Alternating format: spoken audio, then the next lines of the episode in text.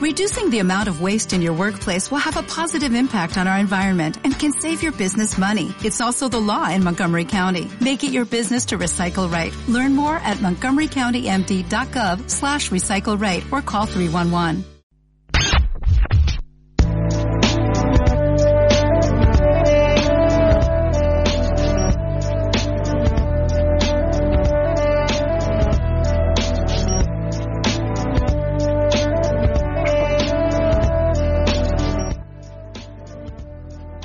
Buenas noches, estamos aquí nuevamente en otro programa de Aldea Global, de construyendo la agenda internacional en este año particular, no solo por la pandemia, sino también por tener un grupo rotativo de Aldea Global como nunca antes. Eh, es algo que siempre quisimos hacer, que mucha gente se acerque a la mesa y dialoguemos con distintas personas de, lo que es este los análisis de la agenda internacional y, y tratando de de llevarlo a, la agenda nacional, digamos que obviamente está muy vinculado en este mundo globalizado, en esta aldea global. Estamos hoy en este programa gracias a la operación técnica y puesta al aire de satélite Yago.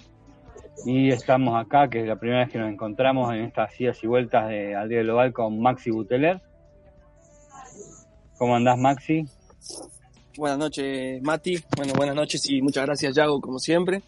Buenas noches también para Ernesto que nos está acompañando y a toda la audiencia de, Aldea Global. Un gusto, Mati, encontrarnos finalmente en este 2020 compartiendo el programa. O no, ya que no, no podemos compartir muchas cosas este año con esto de la cuarentena y todo. Está bueno encontrarse acá, la verdad que el año pasado fue un gran año compartiendo el aire. Bueno, este año es bastante raro para todo y para muchas cosas. Y también estamos aquí con Ernesto. Buenas, Buenas noches, acá andamos, disfrutando del calorcito. Saludo a la, mesa, a la mesa virtual, a Yago eh, y a la audiencia. Bueno, también vamos a estar este, con una columnista que ya estaba en algún otro programa, con la Maki, que bueno, ahí no tenemos, es la Maki, quien la, quien la conoce de haber estudiado acá en La Rioja, no, está, no va a estar en el programa, así que este, no, no sé el nombre completo bien eh, pero bueno, así que ahora cuando aprecie le preguntamos bien el nombre. Además, usted, todo lo dice, sabe que yo soy malo para los nombres. Esta vez me esforcé y de última puedo decir que es licenciada en Ciencias Políticas, la, la, la Maki, magíster de Integración Latinoamericana y está realizando ahora un doctorado en, para el CONICET. Macarena Mot. Bien, bien, Ernesto. Además, siempre tengo gente que me salva las papas. Eso es importante. Eh, haciendo radio. Ahí lo puso Yago. Ah, Yago viene en el chat. Gracias, Yago. muy interesante, ¿no? El perfil académico de, Maca. La verdad que es muy interesante y bueno, a estar atento para ver qué, cuál va a ser la columna que va a desarrollar. Exacto, exacto. Y bueno, quien no pudo estar en este programa hoy, porque todos los, es la magia de este programa es que ahora todos los programas hay mucha gente y siempre hay gente que, que no va a estar. Eh, no va a estar Victoria Estrada, eh, que bueno, tuvo incluso un accidente, le mandamos un saludo que se cortó el dedo así que no sabemos la gravedad, este si se lo cortó longitudinalmente o transversalmente, pero eh, parece que tuvo, tuvo que tener asistencia médica. Y le mandamos saludos nuevamente. Y, te, em, y el otro, el, otro señor que es del sur, ¿cómo que se llamaba? Ya me olvidé. ¿Alguien lo que se acuerda de él? Emanuel Girar. No se, no se Emanuel Girar. ahí que también nos está escuchando, ahí que está, está post partido Argentina eliminatorias. Este, yo no voy a hacer ningún comentario porque Uruguay perdió 4 a 2, que también estoy viendo el partido. Perdón, Mati, yo la verdad que no tuve la, la, oportunidad de verlo. Me gustaría saber cómo salió el partido, ni siquiera eso pude ver. Le ganó Argentina 2 a 1 en La Paz.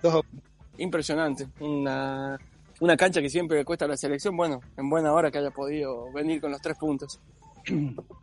Sí, digamos que a todas las selecciones, ¿no?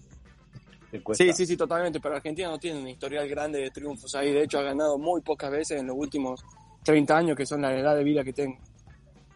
Sí, sí, no, siempre muy difícil, me acuerdo incluso en los 90 ir un mes antes de preparación para trabajar trabajar a altura para después jugar en La Paz y igual te iba mal. Este, así que sí, sí, y bueno, Uruguay jugó también en altura en Ecuador y no le fue muy bien, le fue mal, 4 a 2. De hecho, 4 a 2 fue podría haber sido 4-0. Eh, donde estuvo el VAR fue un, jugador más, se anularon tres goles, dos para Uruguay, este, uno bien anulado, el otro más polémico. Y bueno, así está. Es como que, es como que el VAR vino a, es como que el VAR vino a, intensificar la polémica en lugar de, resolverla, ¿no? Es como que las partes involucradas en un partido no terminan conformes con las decisiones que se terminan tomando en el VAR. Sigue siendo muy, muy subjetivo el, No, no, yo, sigo, yo soy más pragmático, hay un reglamento y claramente son pocas las jugadas que, que, tienden a, a haber este, discrepancias, desde mi punto de vista, digamos. Eh, apoyo, me parece que está bien el VAR, eh, que hay muchos deportes que hacen ese tipo de, movidas. Creo que en realidad lo que pasa es que cambia un poco el juego porque, no sé, el segundo tiempo duró 10 eh, minutos más de largo que tuvo, ¿no? o sea, medio raro. pero bueno, pero me parece que está bueno. De todas maneras, eh, como dije, no hablemos de fútbol porque Uruguay perdió. O sea, si hubiera ganado, hablamos, si no hablábamos de fútbol, pero no. Además es un programa de, para hablar de otra cosa, aunque el fútbol siempre está también en la es parte de la agenda internacional, es el el como se dice el pan y circo de, la humanidad. Hay una geopolítica que se arma en torno al fútbol también que es muy interesante, pero bueno, no, va a ser tema central en este programa, por lo menos. no, no. Incluso una vuelta escuché una columna en la radio de, de ciertas entrevistas y dicho de Maradona que no pude, no, no me podía creer, la verdad. Con todo esto de los gladiadores y, digamos, los, los, trabajadores del fútbol y cómo en realidad son pibes siempre de, lugares humildes y cómo los poderosos los, los recontracagan, digamos, básicamente. Este, bueno, ahí se hizo presente eh, Macarena Mott. ¿Cómo andás, Maca? Ahí ya te había hecho una pequeña presentación. Hola, ¿todo bien? ¿Cómo están?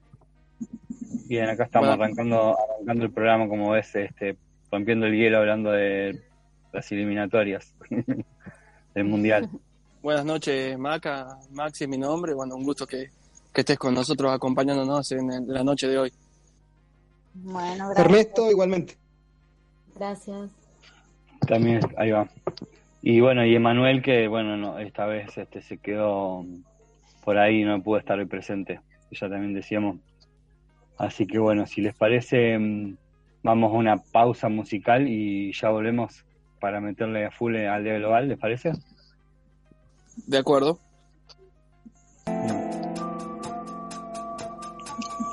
Aldea Global, desconstruyendo la agenda internacional.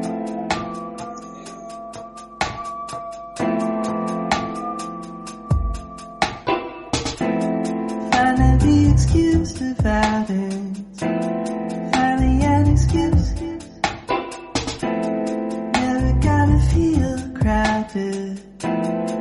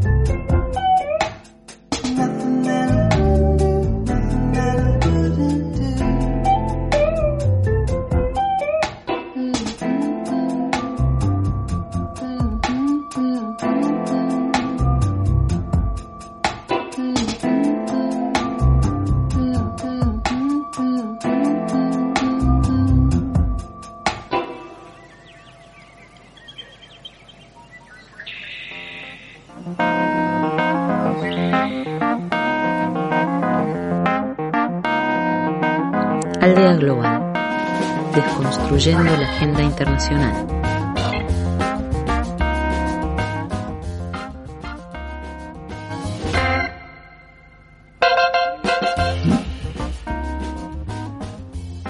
Bueno, volvemos al aire con Aldea Global, construyendo la agenda internacional y vamos con lo que siempre al principio hacemos un pequeño salpicón de noticias, eh, con algunos temas. Este, no sé, eh, vamos a empezar con Ernesto, que nos quería contar un poco de Brasil y Petrobras, que me sorprendió porque no, no escuché ninguna noticia sobre eso.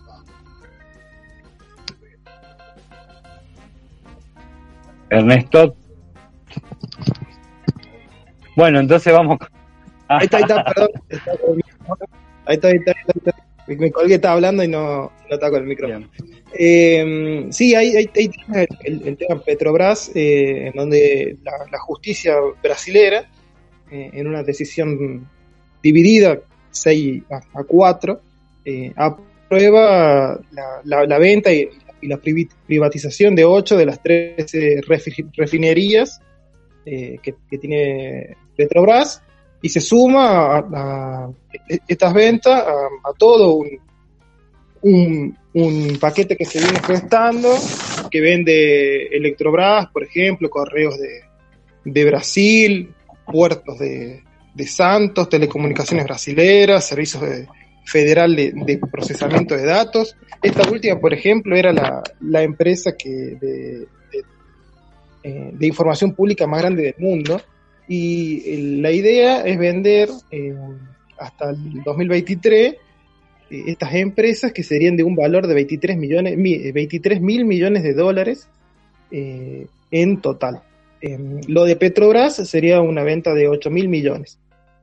Eh, obviamente esto, esto generó mucha discordia hacia adentro de, de, la, de la, política brasilera y mmm, los pronunciamientos fue fundamentalmente de, del PT, con Lula y con Dilma fueron totalmente eh, en contra. Eh, Lula, en pocas palabras, dice que la soberanía, la, soberanía nacional está en riesgo. Eh, Dilma plantea que eh, Bolsonaro des, desnacionaliza eh, la riqueza del país, defiende el, liberalismo y está al servicio de los intereses de Estados Unidos. Eh, lo, que representa Petrobras solamente es el 45% del PIB industrial de Brasil. Eh, y la venta de esto es, significativa a la hora de, de la economía brasilera. Eh, se, se, entiende, bueno, y la, y la, lógica y los argumentos que dan eh, tanto Bolsonaro como, como, la misma, como el mismo eh, tribunal, es que el, el, objetivo es tener una, una, mayor rentabilidad, una eficiencia y eficacia para la, la gestión de, estos, de, de estas empresas. Eh, es básicamente lo que hemos vivido en los 90 y lo que se intentó llegar en, en, el gobierno anterior a Argentina. Un poco eso, quería hablar de, sobre Petrobras. No sé si. Mm, sí, metele, yo creo que. Eh, yo creo que en verdad, como que son un cambio de modelo y paradigma de Brasil muy grande, donde en el primer gobierno de Lula a principios del, del siglo la, la política brasilera era competir con las multinacionales y de competir generando ellos mismos las multinacionales. Una cosa que me parece que me tiré un día viendo un, viendo un paquete las, las hamburguesas suites, de las suites históricas, digamos, de los 70, de la represión, etcétera, en Argentina, que no, famosas norteamericanas de esas como la Ford, es brasilera, por ejemplo.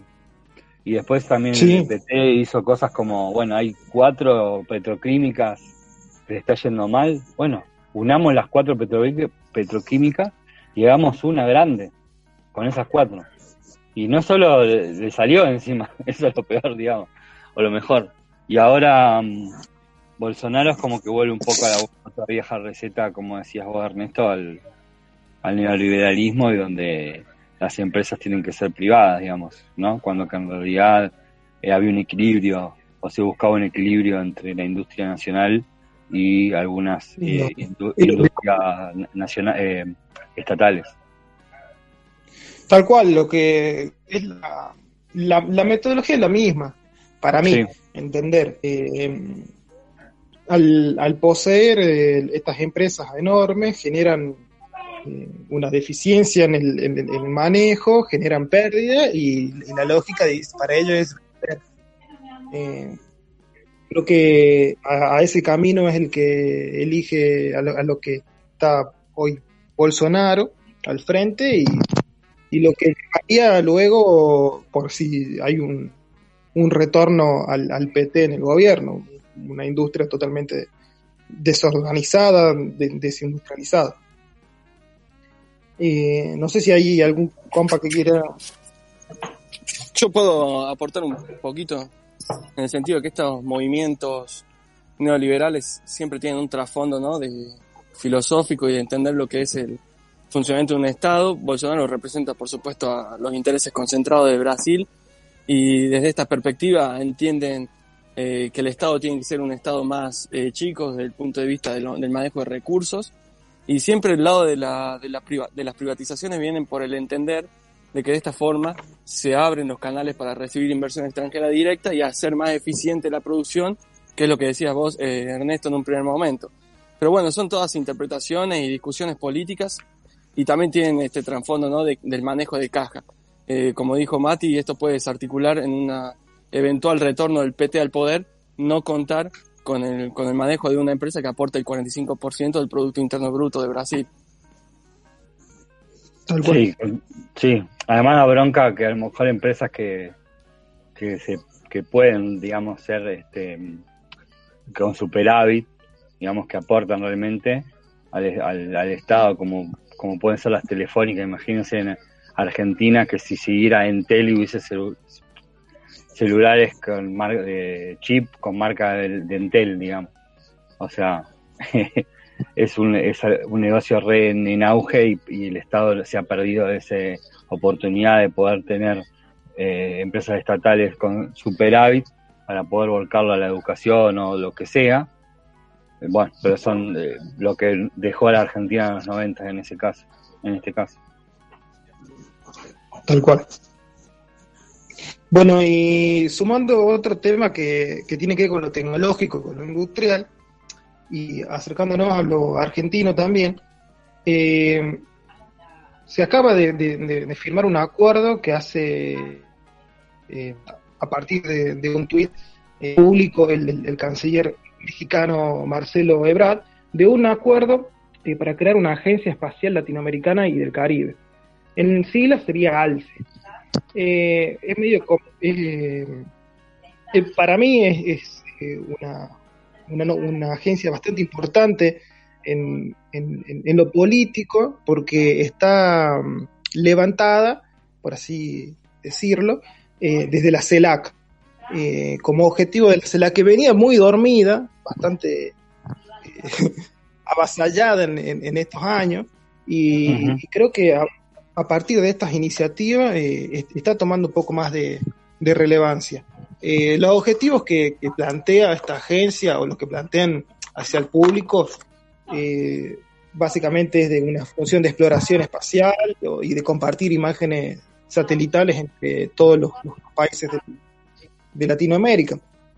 Entonces, plantea algo bastante, por así decirlo, limpio, eh, pero siempre todas estas eh, imágenes, todos estos procesos de, telecomunicaciones conllevan eh, siempre información y cuando se trata de información se trata de, temas importantes, de cómo gestionarla, de cómo mirar, de, no depender de otros terceros para obtener imágenes. Creo que es interesante esta agencia para que los países como Bolivia o, Ecuador, por ejemplo, eh, que no, tienen muy desarrollado la, cuestión espacial, puedan, eh, sin, sin la, necesidad de, Estados Unidos o de cualquier país primermundista, de eh, obtener imágenes importantes de sus territorios. Creo que eso es bastante interesante. Sí, a mí me, me, gusta mucho el desarrollo científico por el área que en realidad trabajo, no, que no es la ciencia política. Este, y de hecho en, en, la radio pasábamos un programa el año pasado de, de, difusión científica los sábados, que yo lo sigo escuchando por un programa español. Eh, este tipo de agencias en verdad es, es de, con los fines que se crean, yo no leí mucho de esto porque fue esta semana, leí muy por arriba, pero es como un poco tener una agencia espacial como la que tiene Europa, digamos. La NASA tiene una, pero en realidad Estados Unidos es grande y bueno, tiene un desarrollo de avanzada, igual que Rusia, que no necesita alianzas, digamos, para el desarrollo tecnológico.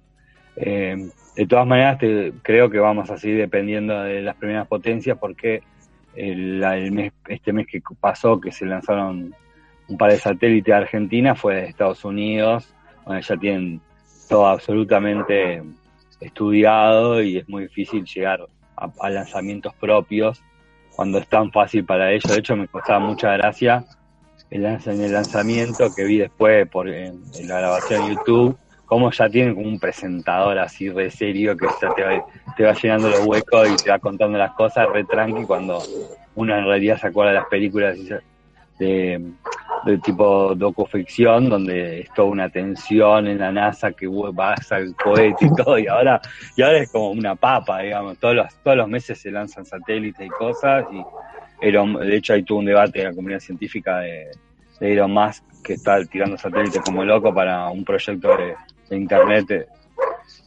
de internet eh, este, esta semana lanzó 60 satélites, 60 satélites este, en un solo lanzamiento como para tirarte un número eh, pero mm. creo que sí es muy interesante en el desarrollo científico, digamos, que siempre eh, nos lleva a mejores lugares, digamos, eh, como, como sociedad, ¿no? Y, el apoyo mutuo, digamos, porque obviamente no es lo mismo el desarrollo científico que tiene Brasil o Argentina, que, pueda tener algún otro país que no quiere mencionar ningún otro, pero, pero todos sabemos, digamos, que, que hay otros países que, que, que están en distintas, en otras condiciones académicas para llevar adelante el desarrollo científico, por bueno, por lo que se destina a la educación, etcétera, etcétera, ¿no? Tal cual.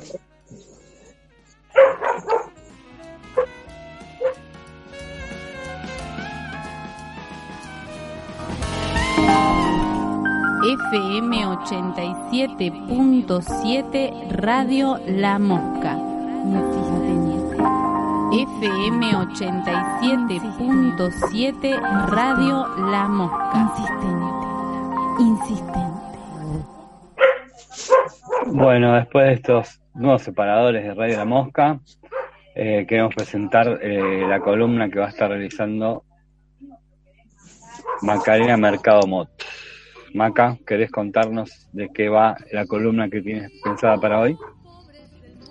Bueno, eh, bueno, la idea de hoy es, bueno, presentarla eh, para después, bueno, en, próximos programas ya hacer análisis particulares a partir de, la perspectiva que, que, bueno, que queremos plantear en esta columna, que es, digamos, una perspectiva de las relaciones internacionales donde el sujeto principal sería eh, la clase trabajadora.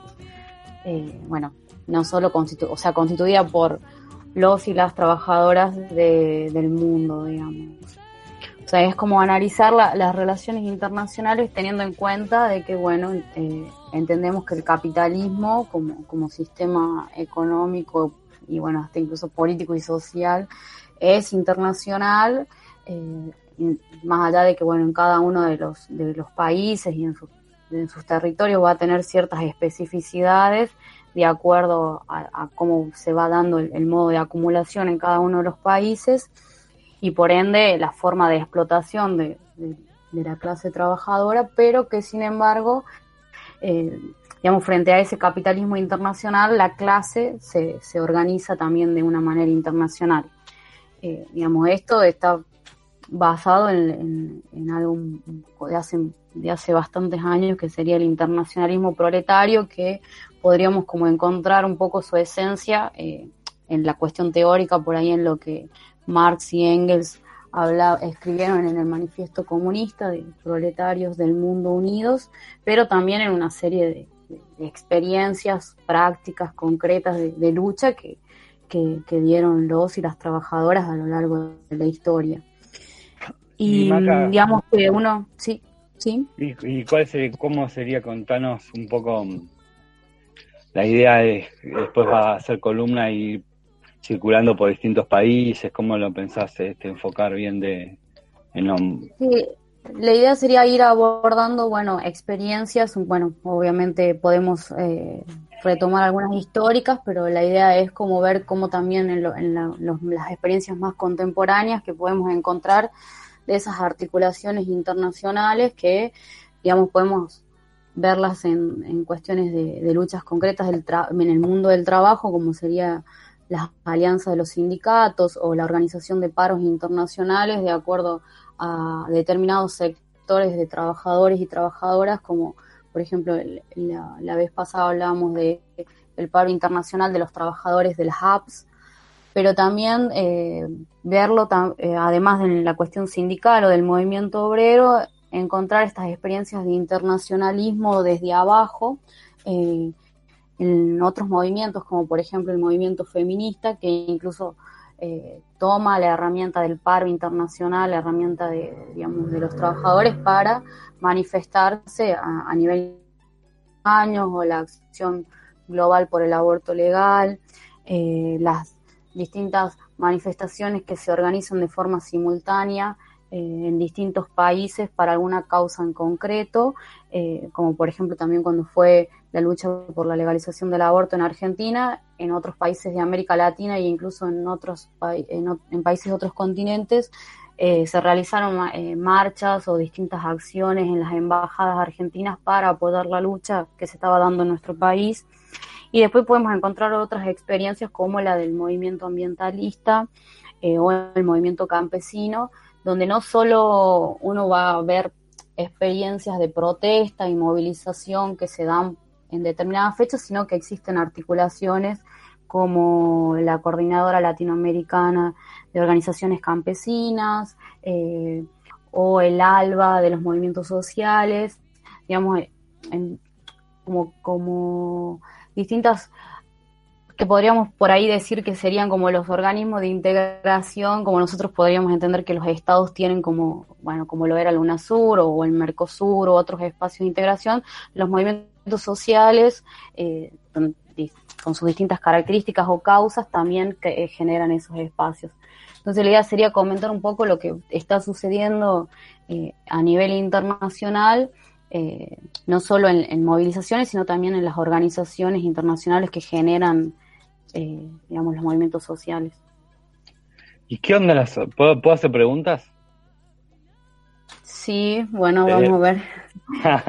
Cualquier cosa, si no puedo responderla, dejamos para la próxima. que el, que el, no universitario que, que deconstruye o que rompe un poco los parámetros. Em, pero no, para, digamos, porque en realidad yo entiendo que es la presentación de la columna, pero me dan ganas de preguntarte cosas. ¿Qué onda la, las, estas organizaciones latinoamericanas que, con las que conozco como la Campesino, el ALBA, etcétera, en este año que fue de pandemia? O sea, donde todos esos lazos eh, se, se, nutren mucho de encuentros latinoamericanos, de viajes, de, contacto humano, ¿viste? Porque por más cosas, tiene mucho de eso, digamos, no sé, o la los, em, espacios de escuela de formación que tiene el MST de Brasil, otro espacio que los movimientos sociales han, han, recorrido desde toda Latinoamérica o, incluso de estos últimos años el movimiento zapatista donde también ha hecho este espacios digamos de, debate o etcétera que bueno este año no se pudo dar nada de eso digamos ¿entendés?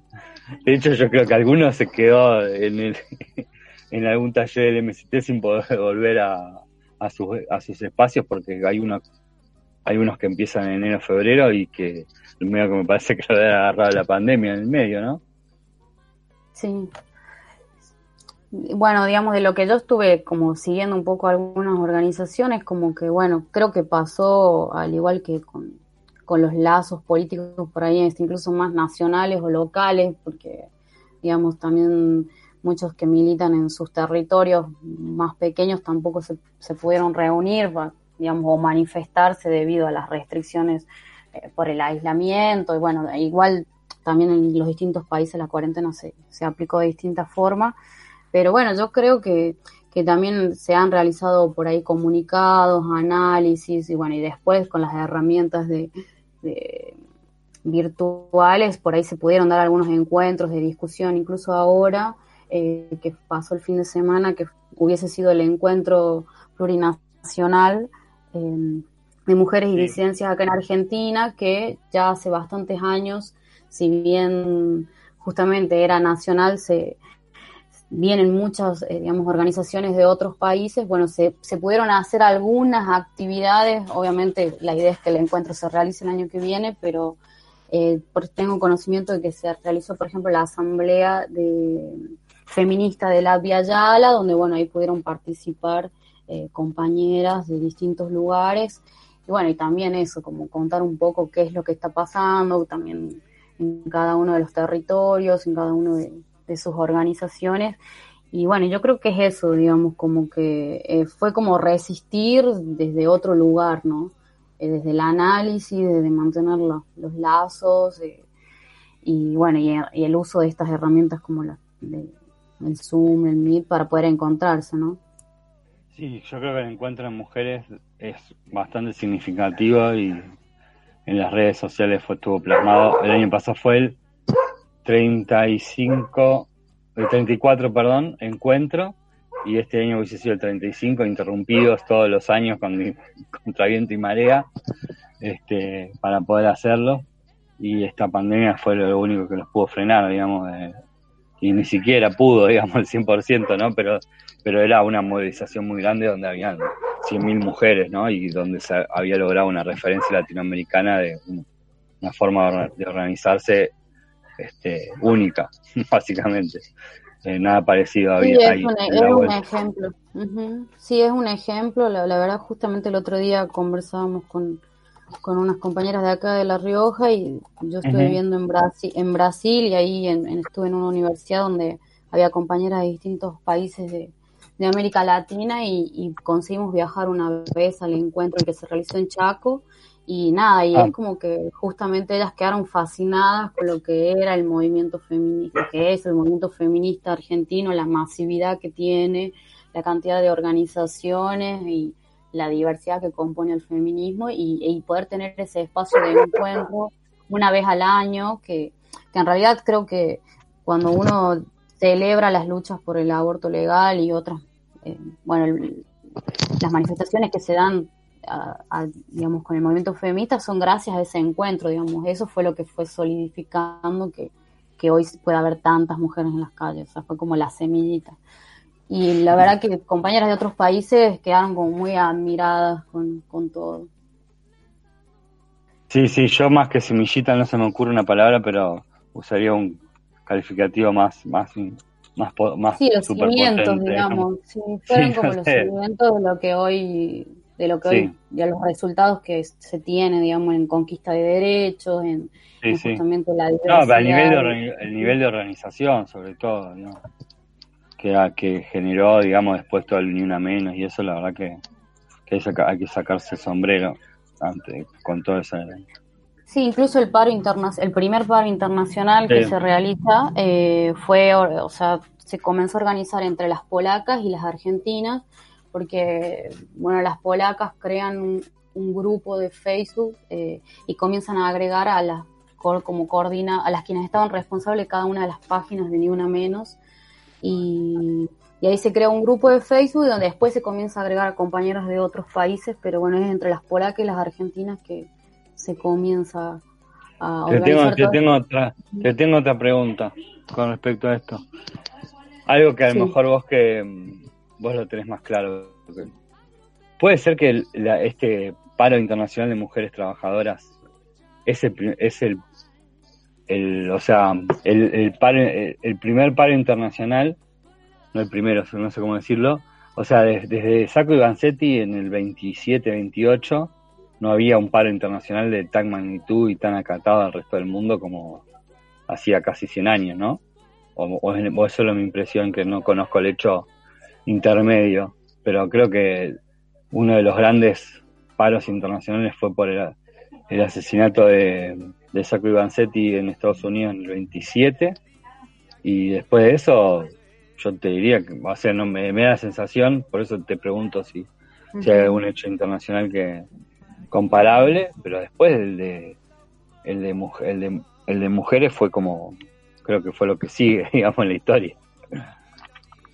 Sí, yo creo que también una, bueno, por justamente esa articulación que se consiguió por ahí más gracias a, las redes sociales de poder comunicarse entre distintas compañeras y como que no había una causa en específico que, haga que se movilice, no sé, un país o un continente, pero, sin embargo sí una ese análisis justamente así como hablábamos al principio de que el capitalismo es internacional, que el patriarcado también es internacional y está, bueno, obviamente aliado con el capitalismo, teniendo sus especificidades, porque claramente la, opresión de las mujeres acá en Argentina no es la misma que, eh, que en Bolivia o que en algún país de África o que en algún país de Europa. Entonces, eh, yo creo que sí, que es el que ha tenido mm, eso, una dimensión internacional, porque por ahí sí hay fenómenos como, por ejemplo, lo que hablábamos de, lo que yo mencionaba de, de, de los el alba de los movimientos sociales, que por ahí está basado a partir de las movilizaciones que hubo contra no al ALCA, pero eso fue como más continental y no tan internacional. O sea, sí involucró a una serie de países, digamos, de, bueno, de nuestro a los movimientos sociales de, los países de este continente, pero no fue internacional. Seguramente hubo alguna comunicados de solidaridad, de apoyo, pero, por ejemplo, eso, el, el no al ALCA fue más de nuestra región, digamos. Bueno, Mica, muy interesante. Quedamos, yo quedo por lo menos expectante a la próxima columna. No sé si alguna alguien más del panel quiere preguntarte algo o comentar algo. Legítimamente. No, yo solamente. Sí, decía Ernesto. Ah, no, hablan y de golpe hablan los dos juntos. Dale, Mati. No, simplemente, bueno, agradecer eh, Maca, eh, la columna, la verdad que muy interesante y sobre todo para, para entender ¿no? la, conexión internacional que tienen eh, todas las aristas sociales, porque muchas veces cuando hablamos en aldea global hacemos referencia a los movimientos que generan las, empresas, las grandes empresas a nivel transnacional o disputas por la geopolítica a nivel Estado, pero siempre eh, mencionar a los trabajadores organizados e interconectado a nivel internacional me parece que es eh, muy interesante y no hay que perderlo nunca de, vista. Bueno, muchas gracias. Gracias por el espacio también. Bueno, eh, entonces te esperamos para mm, tu próxima columna eh, el martes que viene. Y bueno, y seguimos en conversación. Y, y bueno, bienvenida acá al equipo del Día Global bueno, gracias. Bueno, y si le parece a la audiencia y a la mesa, podemos ir un temita musical y ya volvemos con más al Día Global. día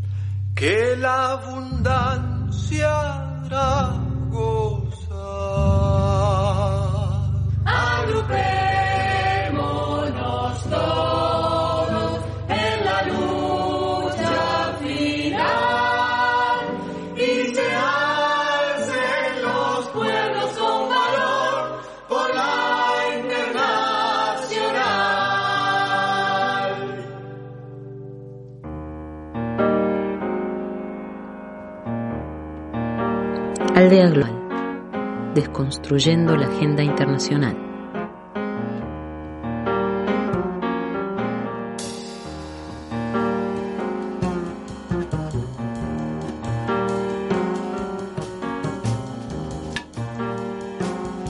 Bueno, después de este temazo,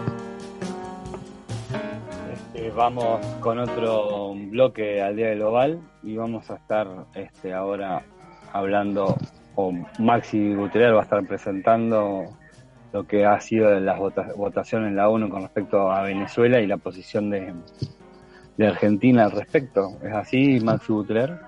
¿Estás por ahí?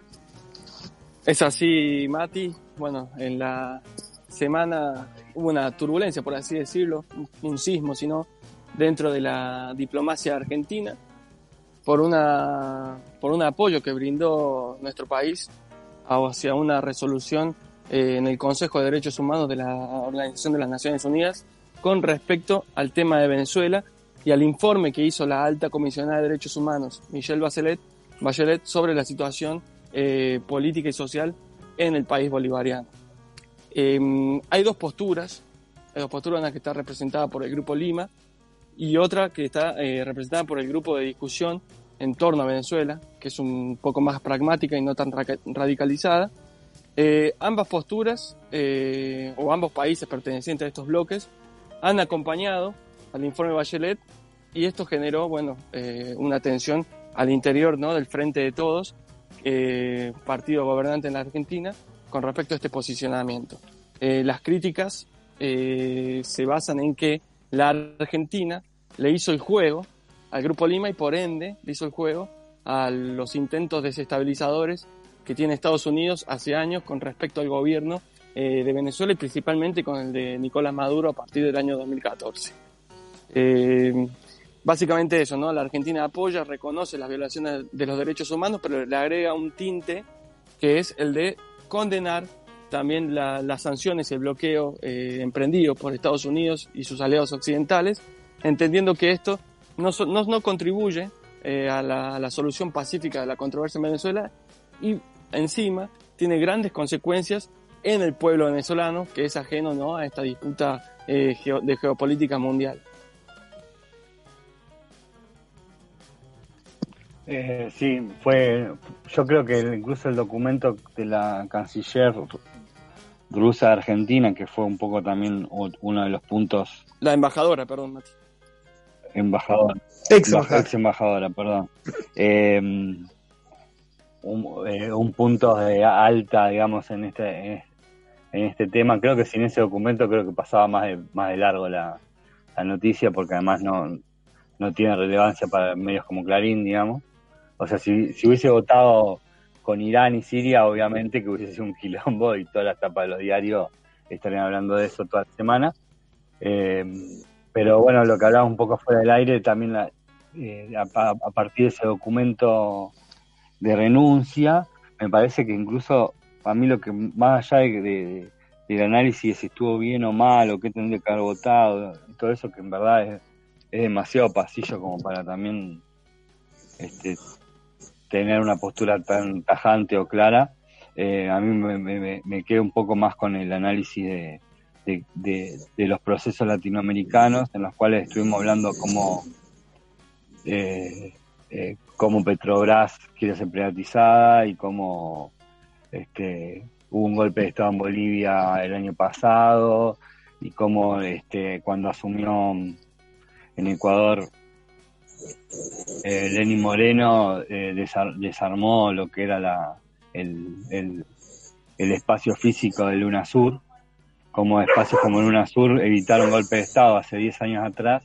y hoy ya eso se encarga de la OEA de, de- vuelta, de resurgir, porque hace 10 años la OEA ya ni se, ni se hablaba de la OEA, parece que no existía más, pero estaban ahí esperando volver y ahora es como te, te articulan un, un golpe de Estado este, premeditadamente como fue el año pasado en Bolivia, ¿no? Como, eh, como también me parece que hace mucho hincapié en, en- el proceso histórico, digamos, de qué lado, a qué lado hay que, que cree que hay que apuntar este, en, ese, en ese sentido. digamos. Bueno, es muy, muy interesante, Mati, lo que vos señalás y yo creo que tiene que ver también con un, un reequilibrio de, de poder en América Latina. Hoy el, el contexto regional es de una retirada, se podría decir, o un desbalance del poder de, las fuerzas políticas que nuclea al progresismo, eh, contrario a lo que sucedió 10 años atrás cuando fue la intentona golpista en Ecuador, que vos, le dijiste, Mati, UNASUR, eh, una organización eh, política regional eh, suficientemente articulada e institucionalizada pudo evitar el desplazamiento de Correa mediante la fuerza. Diez años después, el reequilibrio de poder se, se está dando en favor de los, de los movimientos de derecha, si se quiere, y esto hace también, o ha complicado mucho, el posicionamiento de, de, Venezuela, y particularmente del gobierno de Nicolás Maduro, y ha hecho también que países como Argentina, en los últimos años aliado al gobierno bolivariano, eh, matice un poco la, situación y, y aparentemente eh, parece darle la espalda ¿no? al gobierno de Maduro por una evidente, según lo dicho de no solamente de Fernández, sino también del informe de Bachelet, violación sistemática de los derechos humanos en Venezuela. Eh, sí, no sé qué, eh, Maki, Ernesto, ¿qué les pareció esta semana este estos hechos? Creo, creo que mm, en lo personal, ¿no? Eh, y atendiendo también de que no, no, no tengo toda la, información porque es muy diplomático el tema, eh, y escuchando distintas posturas, creo que es eh, bastante interesante ver cómo, cómo se, plantea un escenario regional eh, pasado este, est- estos procesos electorales pronto, tanto como el de Bolivia como el de Estados Unidos. Y al mismo tiempo será, creo que, un, un- un- un punto in- interesante de, inflexión eh, lo que sucederá en las elecciones venezolanas, que si no mal tengo entendido, también está eh, en, en crisis, en, en- una situación bastante complicada en lo, lo, lo diplomático, por el tema de eh, eh, si Europa o, o alguna otra organización internacional asumirán como veedores del, del- del proceso o no. Y entendiendo todo este, este desbalance regional en, en- en lo político, la postura argentina que está teniendo, a mi juicio, eh, da eh, para un lado y para el otro, eh, están siendo supeditadas a, a la- a las necesidades actuales del- de, de la economía argentina. Eh, entendiendo de que también eh, tiene gestos eh, positivos para con eh, México, para con, Evo Morales, por ejemplo, con al- algunas otras posturas, con el tema del, bloqueo eh, a, Venezuela, pero también estas correlaciones con el, con el grupo de, Lima, que no sale de, ese grupo eh, y que todavía no se potencia eh, fuertemente con, con las organizaciones como la CELAC o como UNASUR. Sí, sin duda, y eh, no quiero, o sea, este tema en realidad lo- estamos pasándolo muy por arriba, pero se nos va bastante el programa. De hecho, ahí, este, Ma- eh, Ma- Macarena Mercado Motos estaba, que se tenía que re- retirar, así que le mandamos un saludo. Eh, porque tenía un compromiso a las 10 de la noche. y, creo que igual no nos tenemos que ir este programa sin anunciar al menos eh, las elecciones que van a haber el, próximo domingo en Bolivia, que obviamente lo, lo- tuvimos que nombrar con esto de la ONU. También recordar que en el 2008, 2009, no recuerdo bien, hubo también un in- intenso avance de la derecha, como fue en el 2019, con respecto al, al Oriente Petrolero y que fue frenado, digamos, también, donde toda la, UNA, toda la UNASUR se juntó y, envió eh, veedores y a, a Bolivia como para calmar un poco y que no haya un nuevo golpe de Estado en Bolivia. Diez años después esto, esto ocurrió y bueno, y ahora son elecciones donde, eh, bueno, eh, muy complicadas en un gobierno de facto que se autoproclama de, de derecho, donde los organismos internacionales como la, O- la OEA lo avalan, donde obviamente no eh, lo apoyan, digamos, porque es, obra de, la OEA y los, estos organismos internacionales lacayos a Estados Unidos.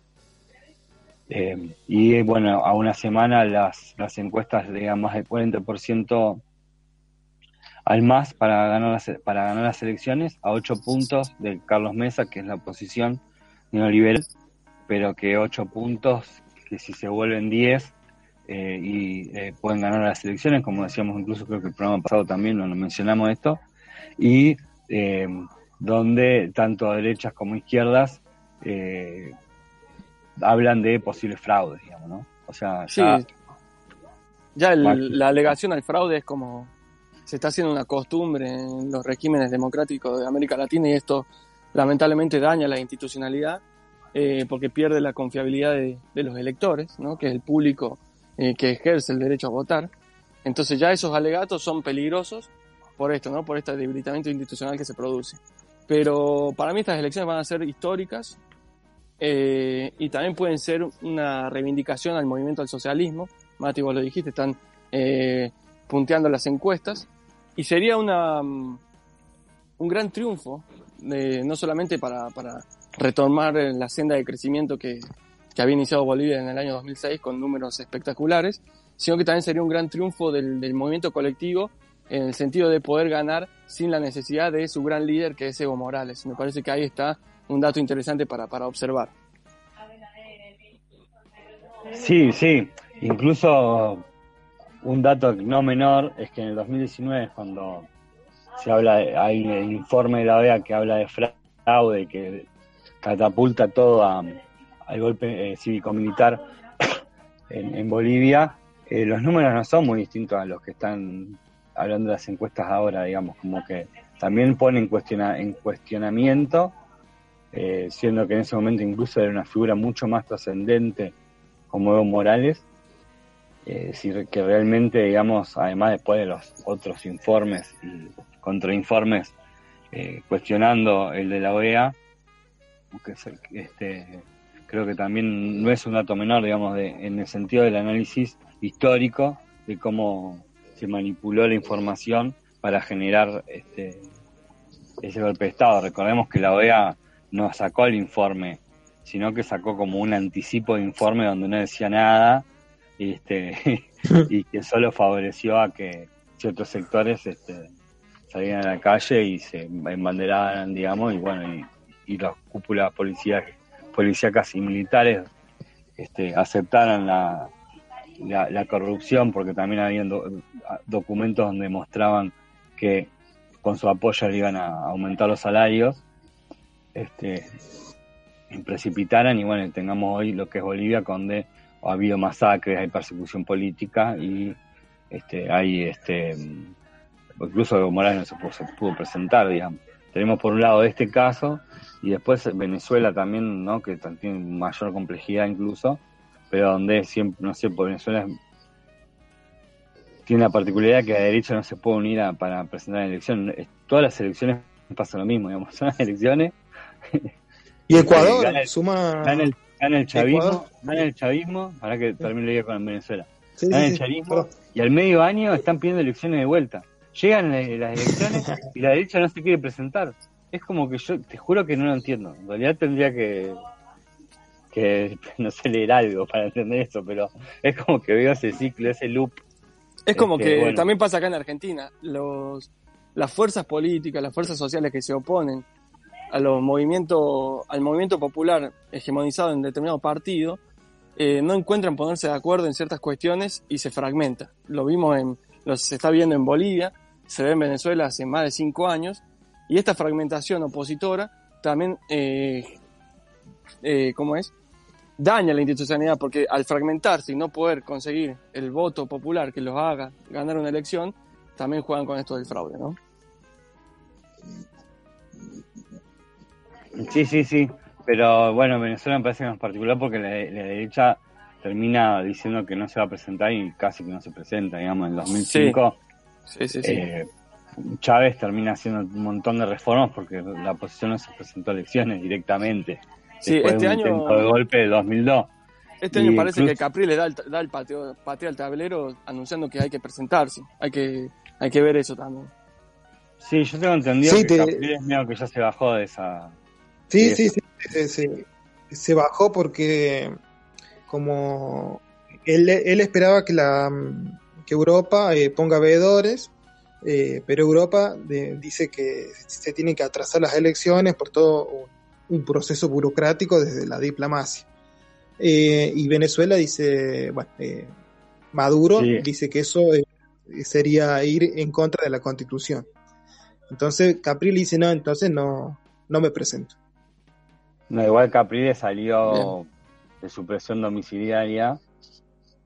Este, recordamos que Capriles fue uno de los, de los inci- in- eh, incitadores de las guarimbas en el 2013, si no me equivoco, el año. Eh, Sí, que por eso sí, sí, tuvo sí. una condena con respecto a eso, la incitación a la violencia contra las instituciones y magnicidio. Y este y también salió queriendo, digamos, ser el líder de la oposición y este que incluso Guaidó lo sigue atrás, digamos. Y eso tampoco se dio mucho, porque si algo tiene la- tienen características de la derecha venezolana es que no ha podido generar un este un representante de los intereses de ese sector y Guaidó tampoco ha sido el caso en ningún momento. De hecho, tiene mucha figura internacional, pero internamente en Venezuela dicen que no pincha ni corta ni siquiera para la, la misma derecha, digamos. Entonces, creo que también la Capriles le sirve un poco como excusa, porque esperaba capitalizar todo el sector en esa en él.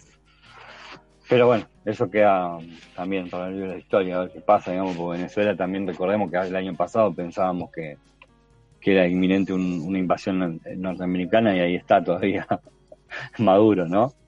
Sí, sí, totalmente. Maduro creo que ha logrado, si algo que ha logrado Maduro es fortalecer su, su, su poder político en, en una alianza muy consistente y coherente entre la fuerza militar y, lo- y, el, y los militantes ¿no? del Partido Socialista Unido de Venezuela.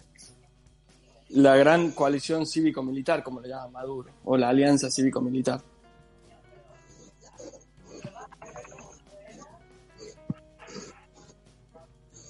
Y creo que ya siendo las 10 de la noche y este, vamos llegando a este final de programa de Aldea Global. Esta viene la famosa y siempre conocida ronda de saludos de su programa. No sé, Ernesto, si tenés, yo creo que querías mandarle saludos a, los chicos que cumplen año enfrente de tu casa. Sí, fundamentalmente a ellos. eh, les, les doy las gracias por estos dos días seguidos de, de música nocturna, eh, de fiesta, mientras uno está estudiando o tiene que hacer otras cuestiones. En este momento me voy a poner la gorra y voy a llamar al COE. Pero bueno, eh, dicho esto, se saludo a mi familia, a mi, a no, mi no, compañera, no, a mis amigos. Bueno, saludos a la familia, a mi compañera, a los amigos del mate que, que siempre están, a, a los compañeros de, de, que, que no están presentes, y bueno, a ustedes, que ya hago, hago operando. Max, eh, Maxi y Yago, podés ir escribiendo por el chat si querés hacer algún saludo. Maxi, Bueno, saludos. Sí, un saludo también para los vecinos de, de Ernesto. Podrían tener un poco más de empatía, más en tiempo de pandemia. Pero bueno, Claro. son cosas que pasan. Eh, un saludo, como siempre, a toda la audiencia, a los compañeros de Aldea Global que no pudieron estar presentes y virtualmente, pero siempre aportando desde cada lugar. Saludo a vos, Mati, a vos, Ernesto, gracias por acompañarnos. Y también, por supuesto, a mi compañera, a toda mi familia y amigos. Bueno, eh, ya está a tiempo todavía del saludo.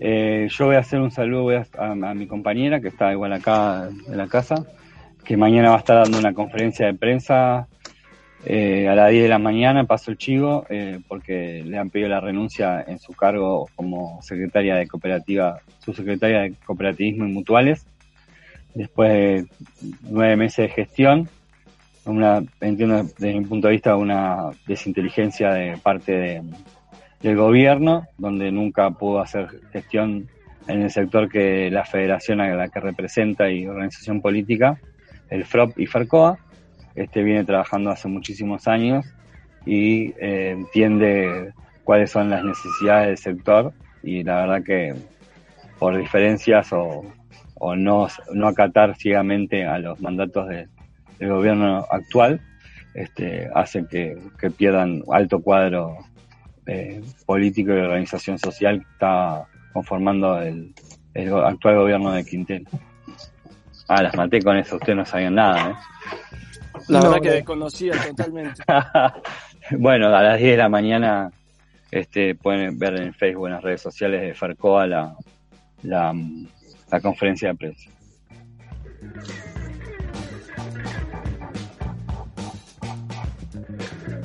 Bueno, con este gol de media cancha que acabo tirado, no sé si gol, pero bueno, este, los vamos despidiendo hasta el próximo martes en otro programa de Aldea Global de Construyendo la Agenda Internacional.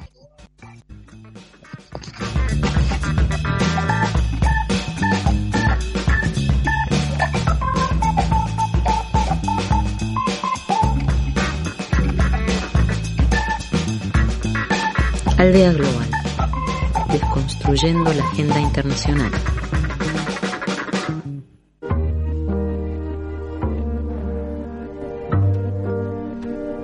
Insistente. Cargos. Resistente.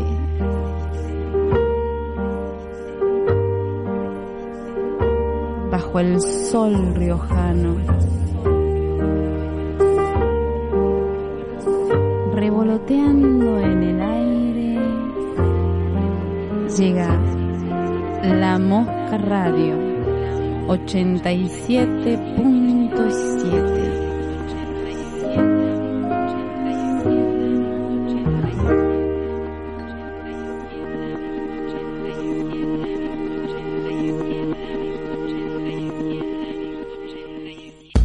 I came from a low income family that was that was struggling.